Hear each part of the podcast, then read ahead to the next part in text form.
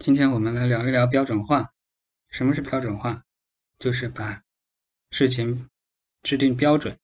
什么是标准？标准就是一个标杆，就是一个榜样，就是一个模板，就是一个大家都可以看到的统一的样子。这个标准化的过程，其实就是一个把现场的这些不稳定的因素做一个固化的一个过程。通常我们在现场的时候，如果存在太多的不安定的因素，或者是存在一些变数，这就会在存在变数的时候需要去判断，需要去选择。而标准化解决的问题就是把这些变数去掉，变成一个定数，这就是一个标准化的概念。呃，为什么要标准化？因为在生产现场追求的是品质、效率、成本。品质如何去保证？品质就是不要出错。什么样的情况下容易出错？当你面前有两条路，走左边还是走右边，你需要去选的时候，就会存在百分之五十的错的概率。而当你的面前只有一条路，一条直直的路去走的时候，你没有选择，你就会一直走，你就会达到目的地。在标准化的制定过程当中，其实就是在去消除那些选择，消除你的那些岔路口，把现场的这些行为，把人员作业的动作规定好，就是这一条路，把这个路径规定好，就是这几个点。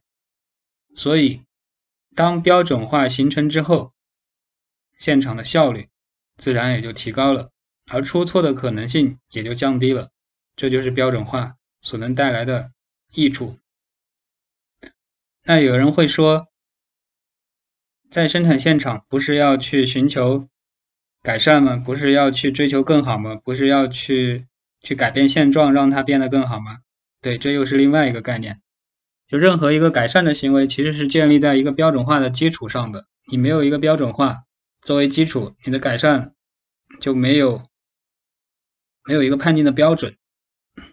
你就不知道这里是改善还是纠错。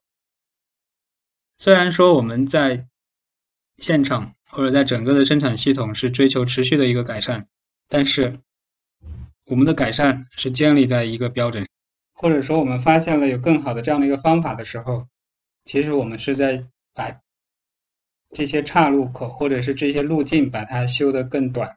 直线是两个点之间最短的距离，但是在实际的情况当中，从 A 点到 B 点最短的时间所走的路径，并不一定是直线，因为会有很多的影响因素去影响到不能够走直线。